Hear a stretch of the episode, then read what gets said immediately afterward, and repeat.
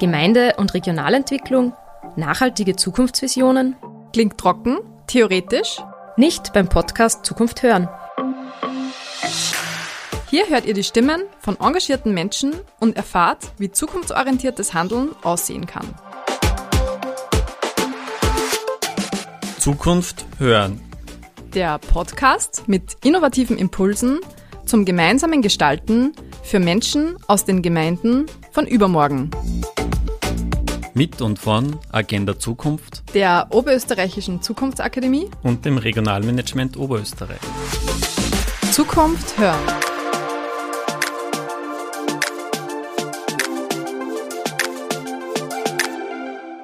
Herzlich willkommen beim Podcast Zukunft hören.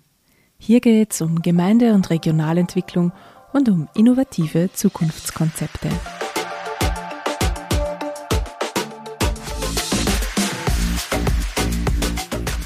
Diesmal beschäftigen wir uns mit Ernährung und neuen Modellen in der Landwirtschaft, die gemeinsam von engagierten Bürgerinnen und innovativen Landwirtinnen gestaltet werden.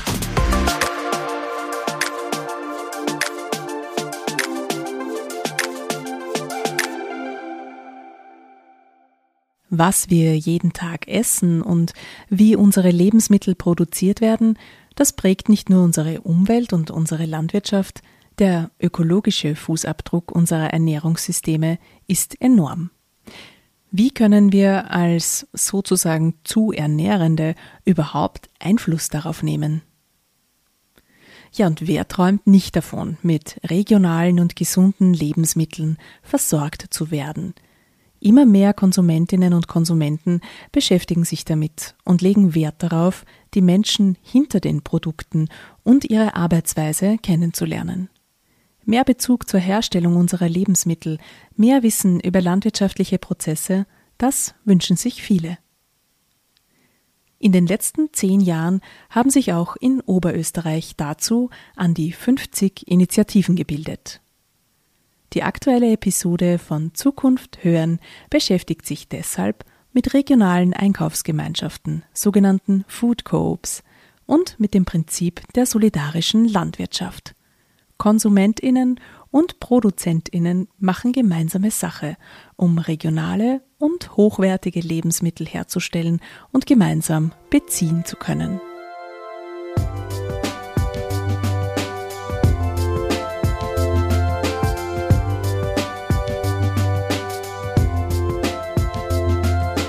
In Pettenbach vor den Toren der Grüne Erdewelt kultivieren Reingard Prohaska und Michaela Janci über 50 verschiedene Gemüsekulturen in über 200 Sorten. Falls das nun nach einer Riesenlandwirtschaft klingt, das ist es nicht, denn das Ganze findet auf nur einem Hektar Acker und in drei Gewächshäusern Platz. Aber dazu gleich mehr. Der Betrieb Almgrün ist eine Community Supported Agriculture, eine sogenannte solidarische Landwirtschaft. Seit 2015 produzieren Reingard Prohaska und Michaela Janci hier vielfältiges Biogemüse für mittlerweile über 80 ErnteteilerInnen im Almtal, die mehr als nur KonsumentInnen sind. Aber wie funktioniert so ein Ernteanteil überhaupt? Was sind die Besonderheiten einer solidarischen Landwirtschaft und für wen bringt sie Vorteile? Johannes Meinhardt vom Regionalmanagement Oberösterreich hat Michaela Janschi getroffen und sie zuallererst nach den Zielen einer Solavi oder Solavi, einer solidarischen Landwirtschaft, gefragt.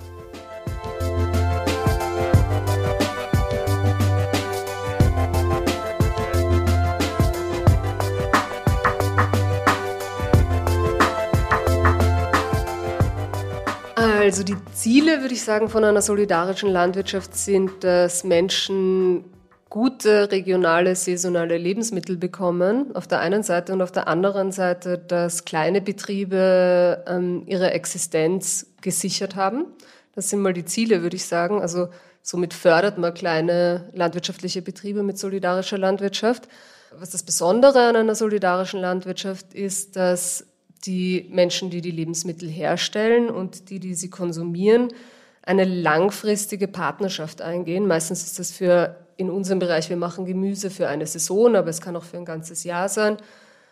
Und die, sagen wir mal, Konsumentinnen, man wird, wenn man Mitglied bei einer Solavi ist, eigentlich mehr als ein, ein Konsument, eine Konsumentin, aber die Konsumentinnen ähm, garantieren den Landwirtinnen die Abnahme ihrer Ernte für eine ganze Saison zu einem fixen Preis.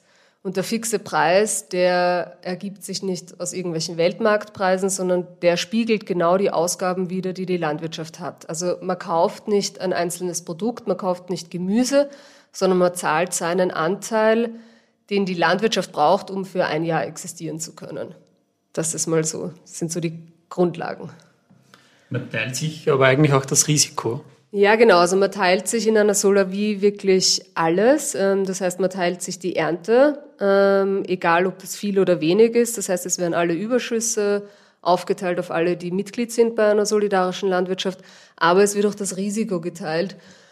Und das wird natürlich immer wichtiger in Zeiten von Klimakrise. Ähm, wir haben jetzt zum Beispiel gerade vor zwei Wochen ein Starkhagelereignis gehabt. Ähm, und in jeder normalen anderen Landwirtschaft, ähm, wenn man nicht gerade versichert ist, aber für kleine Betriebe ist das zu kostspielig, fällt man dann halt einfach um. Und das bringt ganz, ganz viele Betriebe wirklich an, an, an die Grenze. Und das ist ja auch mit ein Grund, warum immer mehr Betriebe zusperren ähm, weil dieses Risiko alleine zu tragen einfach nicht machbar ist, weder finanziell noch psychisch.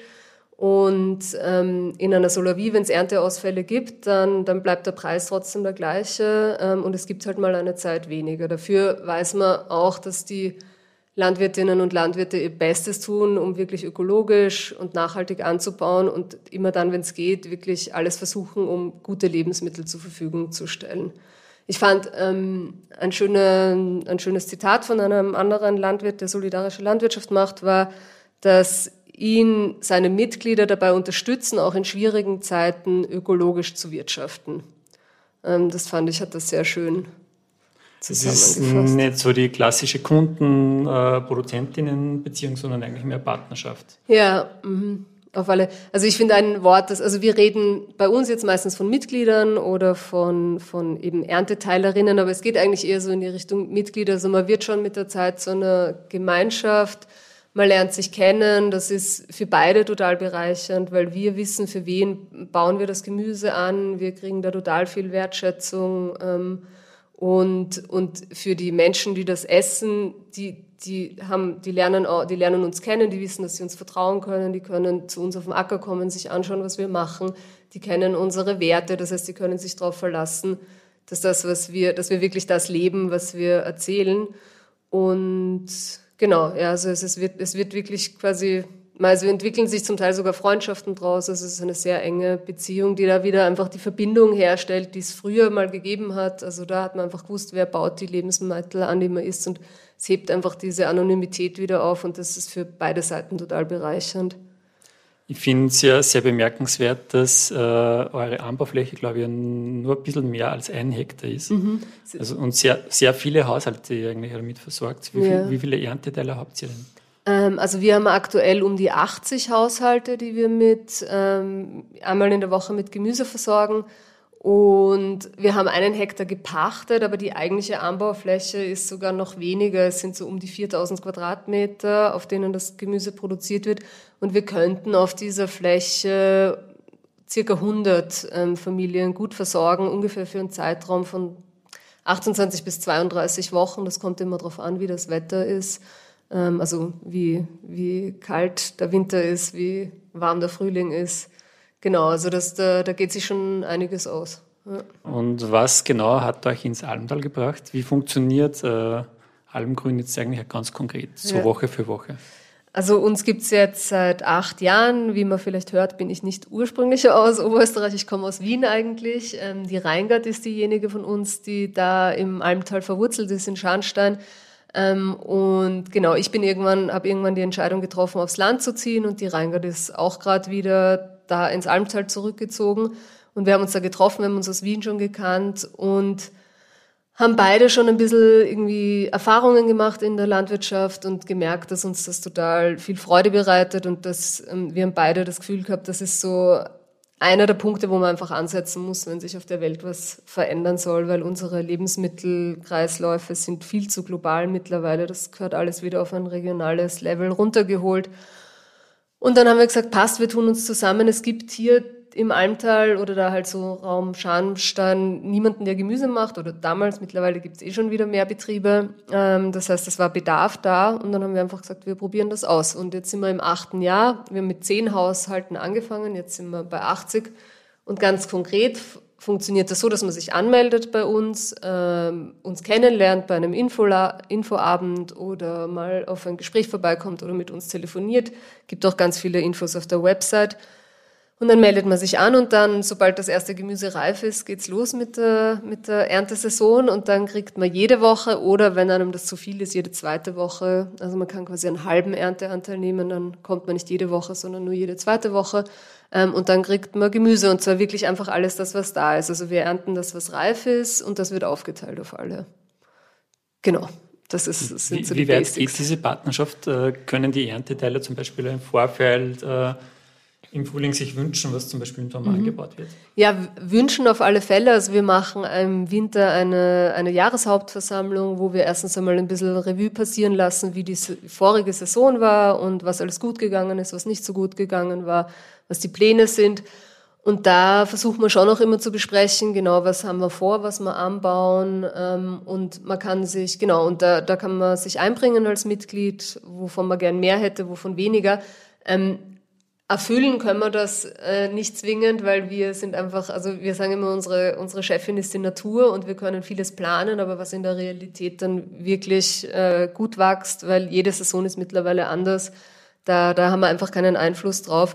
Und es gibt manche Kulturen, da hätten alle gern mehr davon, aber die sind irre aufwendig. Ähm, was weiß ich, Karotten zum Beispiel. Also da bauen wir so viel wie möglich an, aber wir können jetzt nicht jede Woche zwei Kilo pro Person garantieren, weil wir bauen auch ohne Traktor an. Das ist vielleicht auch noch interessant. Wir versuchen das wirklich so ressourcenschonend und bodenschonend wie möglich zu machen. Und genau, also tonnenweise Karotten mit der Hand anbauen ist einfach, das äh, wäre zu viel. Wir arbeiten eh schon, wir arbeiten gerne körperlich, aber das wäre dann ein bisschen zu viel des Guten. Aber so generell versuchen wir, so vielfältig wie möglich anzubauen. Das ist auch eine Versicherung für uns ähm, mit den immer schwieriger werdenden Wetterbedingungen, weil also wir haben ungefähr 50 verschiedene Gemüsekulturen, was wirklich sehr, sehr vielfältig ist. Und dann ist die Chance einfach größer, dass Sachen dabei sind, denen das aktuelle Wetter gerade passt und die gut damit zurechtkommen. Und für die Mitglieder bedeutet das, ähm, dass sich ihr Speiseplan voll erweitert ähm, und dass sie ganz viele tolle Gemüse Arten und Sorten kennenlernen, die sie vorher wahrscheinlich noch nicht gekannt haben. Und ganz viele von unseren Mitgliedern sind, sagen über viele Sachen, die wir machen mittlerweile, dass sie sich gar nicht mehr vorstellen können, quasi ohne den, ohne dem zu leben, Asiasalat zum Beispiel. Da sind immer alle ganz traurig, wenn es den dann im Sommer nicht mehr gibt, weil der wächst nur im Frühling. Ihr habt letztes Wochenende oder wart ihr Gastgeberinnen für ein österreichweites Vernetzungstreffen. Mir würde mal interessieren, wie Sie so diese Szene der solidarischen Landwirtschaften äh, österreichweit entwickelt. Gibt es da so Hotspots? Äh, oder, oder, wie ist da Oberösterreich aufgestellt? Mhm. Also in Oberösterreich sind wir gut dabei. Ähm, wir waren die Zweiten, als wir angefangen haben. Ähm, die Ersten, die das gemacht haben, es war ein, Betrieb in Sattlet, auch mit Gemüse. Es ist sehr gemüselastig bis jetzt generell in Österreich, aber prinzipiell geht solidarische Landwirtschaft für alle Betriebszweige. Also man kann auch Milch solidarisch ähm, ähm, quasi verkaufen oder halt das als solidarische Landwirtschaft betreiben, Brot, Eier etc. In Oberösterreich sind wir jetzt ungefähr zwölf solidarische Landwirtschaften. Ähm, also das heißt in den letzten acht Jahren von quasi zwei auf zwölf, das ist schon mal ganz cool. In Österreich sind es mittlerweile über 50. Und genau, und das, also es werden jetzt wirklich jedes Jahr viel, viel mehr. Und es ist einfach, also wenn man das mal einmal kennenlernt, sowohl auf der Seite der, der Menschen, die die Lebensmittel essen, als auch auf der Seite der Menschen, die im kleinen Stil produzieren, merkt man einfach, ähm, dass das ein total sinniges ähm, Konzept ist und das, genau. Wie kann denn beispielsweise eine Gemeinde jetzt äh, zum Beispiel die Gründung von einer Solavi unterstützen? Oder gibt es zum Beispiel irgendwie Verbindungen zu der Gemeinde, wo Sie an, an CSX seid? Mhm. Mm, bei uns war es ein bisschen schwierig. Wir wollten eigentlich gern in Scharnstein direkt sein, aber haben dort leider keine Flächen ähm, gefunden. Aber also das ist auf alle Fälle, die Gemeinde hätte versucht, uns zu unterstützen beim Flächenfinden, aber das liegt dann natürlich im Endeffekt bei den Menschen, die die Flächen besitzen. Aber das ist auf alle Fälle mal eine Möglichkeit, dass die Gemeinde signalisieren kann, sie fänden das super, wenn es so klein strukturierte Betriebe gibt, die die Menschen wirklich direkt mit Lebensmitteln versorgen. Ähm, ganz wichtig ist einfach Information über solidarische Landwirtschaft. Also man kann, es gibt total nette Dokumentationen mittlerweile, man kann einen Infoabend mal machen zu dem Thema. Und am allerbesten ist es eigentlich eh, wenn sich eine solidarische Landwirtschaft aus den Konsumentinnen heraus gründet. Wenn die sagen, wir suchen uns Landwirte, die wir unterstützen ähm, und denen wir auch diese ganze Aufbau- und Kommunikationsarbeit abnehmen, weil das ist für die meisten Betriebe eh schwierig. Also da merken auch wir, dass, da, dass es da fein ist, wenn man Unterstützung kriegt.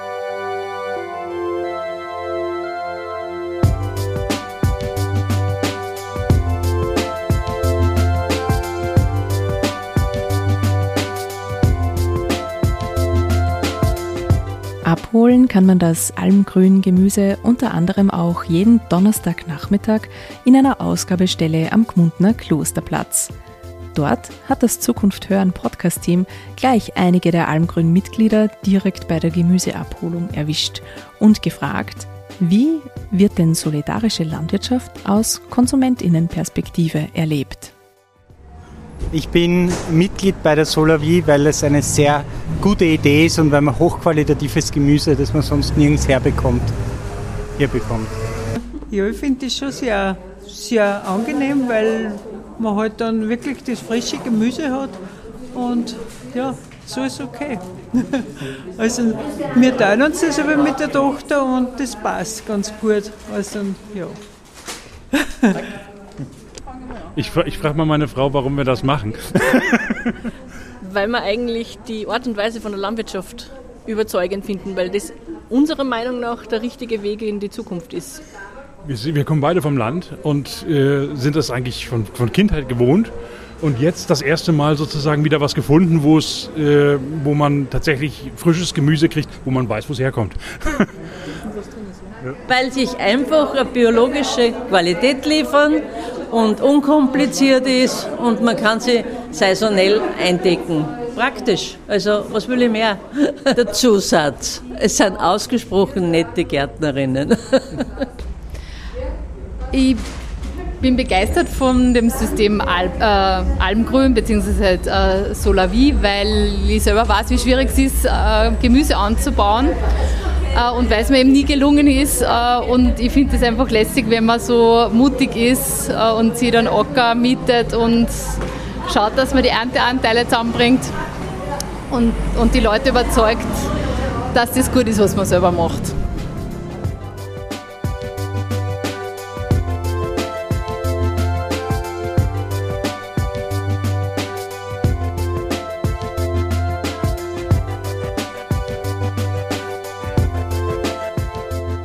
Das war ein Einblick in die solidarische Landwirtschaft, Solavi, Solavi, in dem Fall am Beispiel Almgrün im Almtal.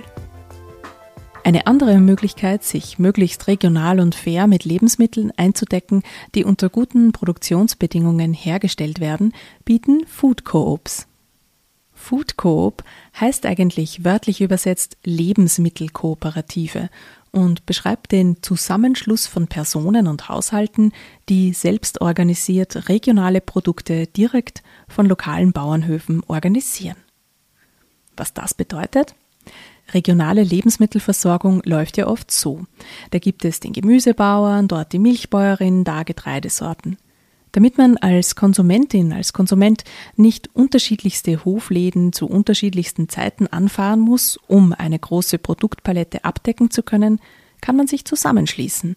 In einer Food Coop zum Beispiel, wo gemeinschaftlich bestellt wird, von den Produzenten geliefert wird und anschließend abgeholt wird. Aber mehr dazu gleich. Johannes Meinhardt hat nämlich in Vöcklerbruck mit Veronika Mus von Bio Austria und Madeleine Pachler von der Food Coop Attergurt in Straß im Attergau darüber gesprochen, was eine Food Coop ausmacht und wie sie genau funktioniert. Als sozusagen Szenebeobachterinnen können die beiden auch berichten, was Erfolgsfaktoren für den Start und den laufenden Betrieb einer Food Coop, also einer solchen Einkaufsgemeinschaft, sind.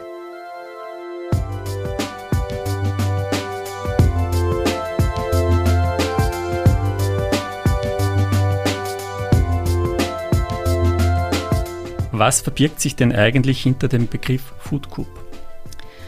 Ähm, ja, vereinfacht ausgedrückt kann man es als Einkaufsgemeinschaft bezeichnen. Also es ist ein Zusammenschluss von Privatpersonen, die sich oft in einem Verein organisieren und äh, die sich zum Ziel setzen, dass mh, lokale Kreisläufe stärken, die kleinstrukturierte Landwirtschaft erhalten helfen und ähm, ja, die Resilienz in der Region erhöhen. Ähm, sie wollen einfach bei regionalen Landwirten einkaufen und wissen, woher eine Lebensmittel kommen das sind hochqualitative Lebensmittel und sie wissen einfach, äh, wie die, die Gesichter ausschauen von den Leuten, die das produzieren und wie die Geschichten sind und, und was sie beschäftigt. Und das ist das, was, was die Konsumentinnen bewegt, die so ein Food Coop gründen. Und seit wann gibt es dieses Prinzip? Woher kommt das? Wie kannst du da ein bisschen äh, so diese Szene in Oberösterreich ein bisschen erklären? Mhm. Ähm, ja, Food grundsätzlich gibt es in anderen Ländern eigentlich schon viel länger. Die Szene in Österreich gibt es, also seit 2007 ist das erste in, in Wien gegründet worden, das Bioparadies. Und in Österreich hat es eigentlich nur eine Zeit gedauert. 2014 waren dann so einige Food Groups gleich mal am Start. Ähm, die sind dann, glaube ich, eh anfangs von der Agenda 21 auch unterstützt worden. Und seit damals tut sie da recht viel in Oberösterreich und das gründen sie jedes Jahr noch Eiche und mittlerweile sind wir bei 35. Madeleine, äh, du bist bei der Food Coop Atterkurt und ihr seid ja eine dieser Food Coop Pioniere, die damals in Oberösterreich eigentlich zu den ersten gezählt haben. Wie war das bei euch? Äh, warum braucht es in Straße im Attergau eine Food Coop? Also der Hauptgrund für die Food Coop war sicher, dass wir eigentlich keinen Nahversorger mehr im Ort haben und äh, alle Leute zum Einkaufen in die Städte und, und Gemeinden in, in, in, der, in der Gegend fahren haben müssen. Und da ist dann irgendwie schon der, der Wunsch aufgekommen, ah, so ein Geschäftel war cool oder so irgendwas. Aber mit dem wirtschaftlichen Druck dahinter muss man natürlich dann auch irgendwie umgehen, weil wenn ich ein Geschäft betreiben will, brauche ich einen, einen Gewinn und muss schauen, dass, das, dass, dass, dass der Laden rennt. Ja. Und das äh, wirtschaftliche Risiko ist halt bei einer Food Cup ganz anders, nämlich eigentlich quasi gar keins. Und äh, von dem her hat uns dann das Prinzip recht gut gefallen. Und deswegen haben wir gesagt, wir probieren es einmal mit einer Food Cup. Und wie funktioniert das ganz konkret? Also so jetzt Woche für Woche, wie ist denn so der typische Food Cup Ablauf? Ja, also bestellen tut man bis Dienstag Mitternacht über unseren Online-Shop und ähm, am Freitag ist ein Zeitfenster von 16 Uhr bis 18.30 Uhr ungefähr. Also das variiert aber bei jeder Food Cup natürlich ein bisschen, wo die Leute dann die Sachen, die sie bestellt haben, abholen können. Aber das heißt, die Landwirte kriegen die Bestellung und liefern das genau. dann zur Food Cup zur, zur bestellten Zeit. Ja, genau. Also die Landwirte, die äh, kriegen quasi am Mittwoch in der Früh dann alle eine E-Mail mit ihren Bestelllisten drinnen und die können dann bis Freitag um zwei um die Sachen liefern. Ja. Und basiert auf ganz viel ehrenamtlichen Engagement wahrscheinlich.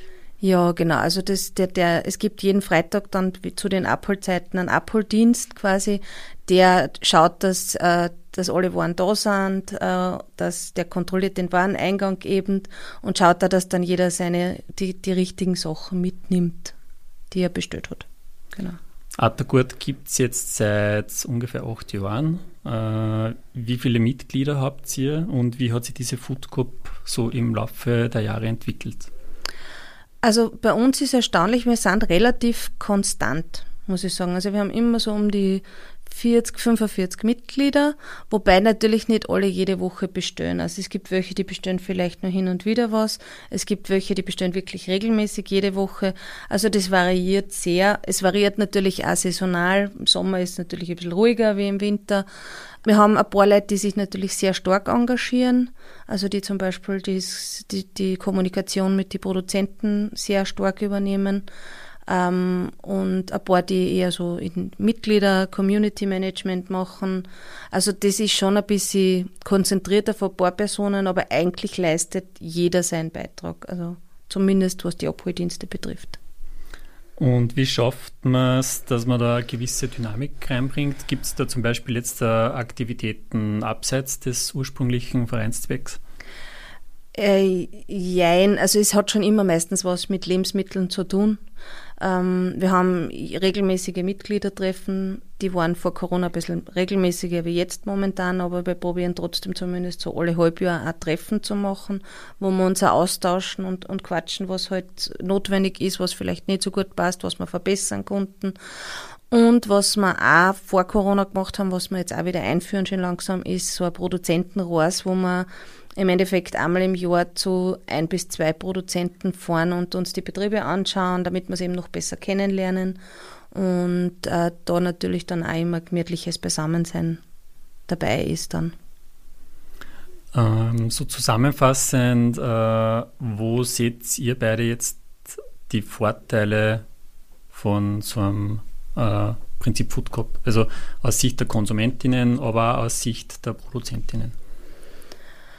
Also aus Prinzip der Produzentinnen ist sicher, dass sie im Endeffekt äh, sich nicht hinstellen müssen auf einen Markt oder so irgendwas, sondern sie wissen am Mittwoch, was sie am Freitag zum Liefern haben. Das wird geliefert und sie haben eigentlich relativ wenig Aufwand damit. Es ist ja kein es bleibt da nichts übrig, weil es ist ja alles fix bestellt. Das heißt, ich habe auch keine ähm, Verschwendungen eigentlich. Lebensmittelverschwendung wird sehr stark reduziert.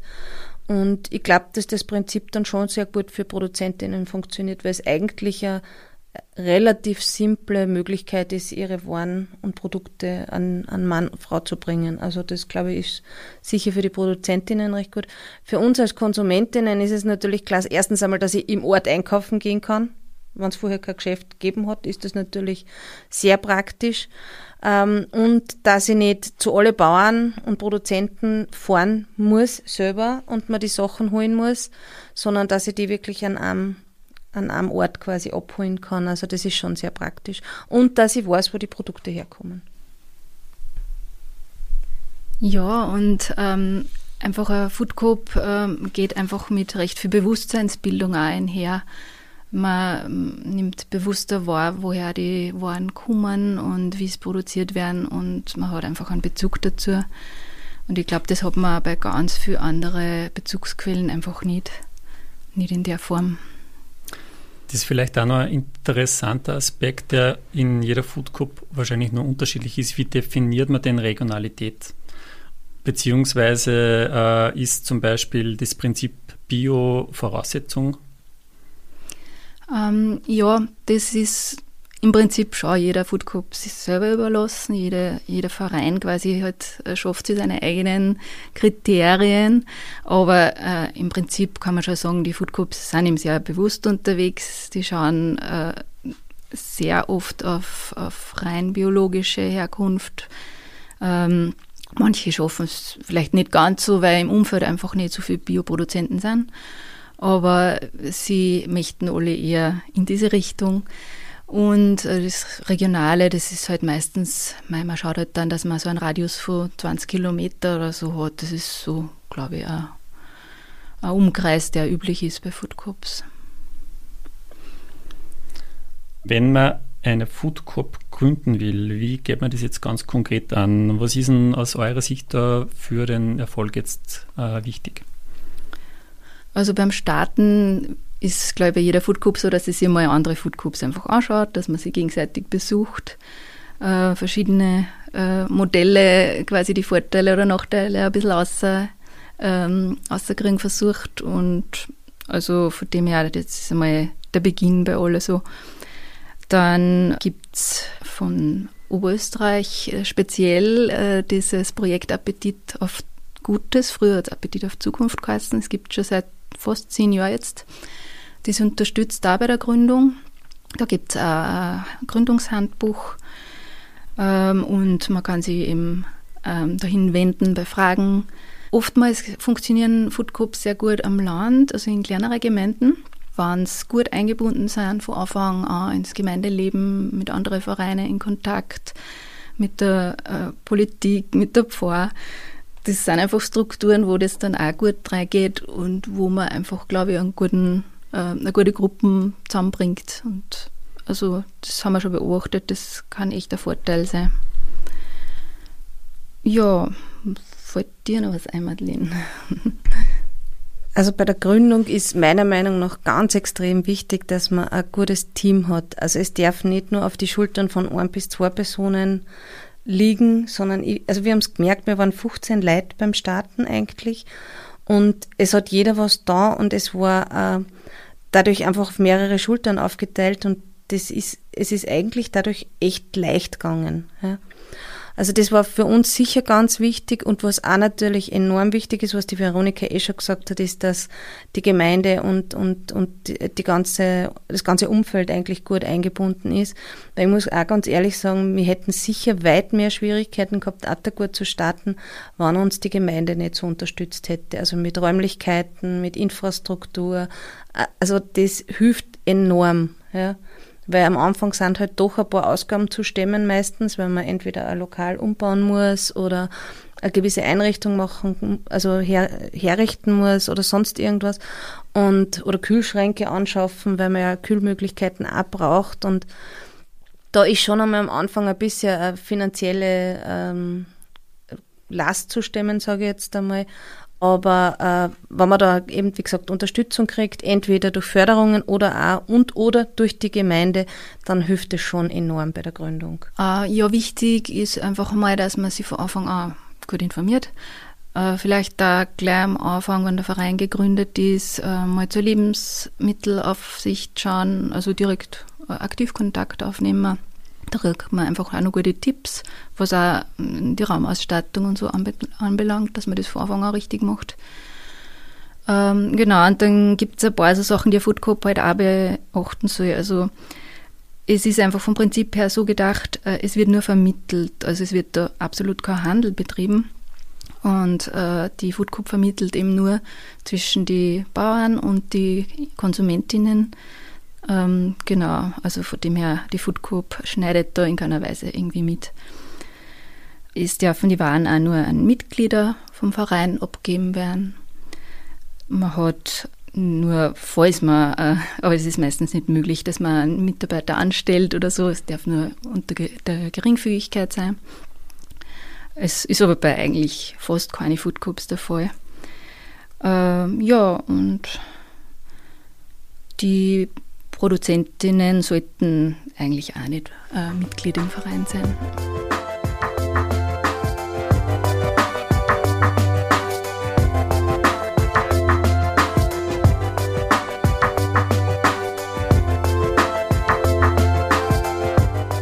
Das ist der Podcast Zukunft hören. Hier geht es um Gemeinde- und Regionalentwicklung und um nachhaltige Zukunftsvisionen. Diese Episode hat sich ganz dem Thema Ernährung und Landwirtschaft gewidmet. Im Gespräch waren zu hören Michaela Janschi von der Solidarischen Landwirtschaft Almgrün, Madeleine Pachler, die Mitglied der Food Coop Attagurt ist, und Veronika Mus von Bio Austria. Das Projekt Appetit auf Gutes unterstützt und fördert in Oberösterreich Konsumentinnen, Produzentinnen sowie Gemeinden bei der Gründung lokaler Initiativen für eine biologische, regionale und saisonale Lebensmittelversorgung. Wer jetzt neugierig geworden ist, kann sich informieren auf www.bio-austria.at slash Konsument slash Appetit auf Gutes. Der Link findet sich natürlich auch auf der Website freiesradio.at und in den Show Notes.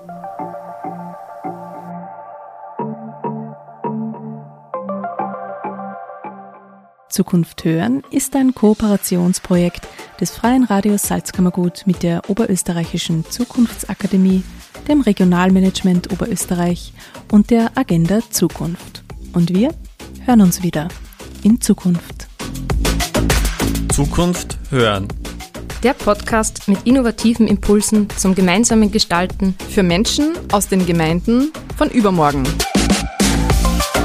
Mit und von Agenda Zukunft, der Oberösterreichischen Zukunftsakademie und dem Regionalmanagement Oberösterreich.